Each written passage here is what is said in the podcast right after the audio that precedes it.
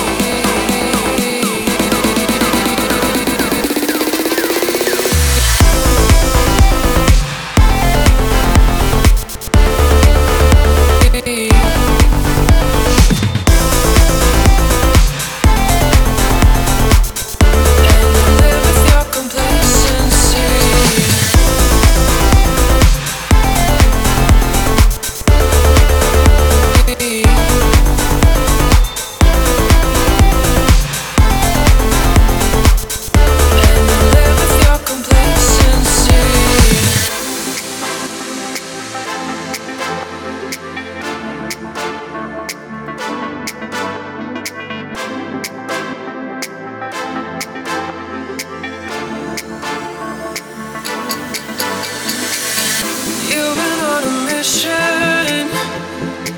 to take my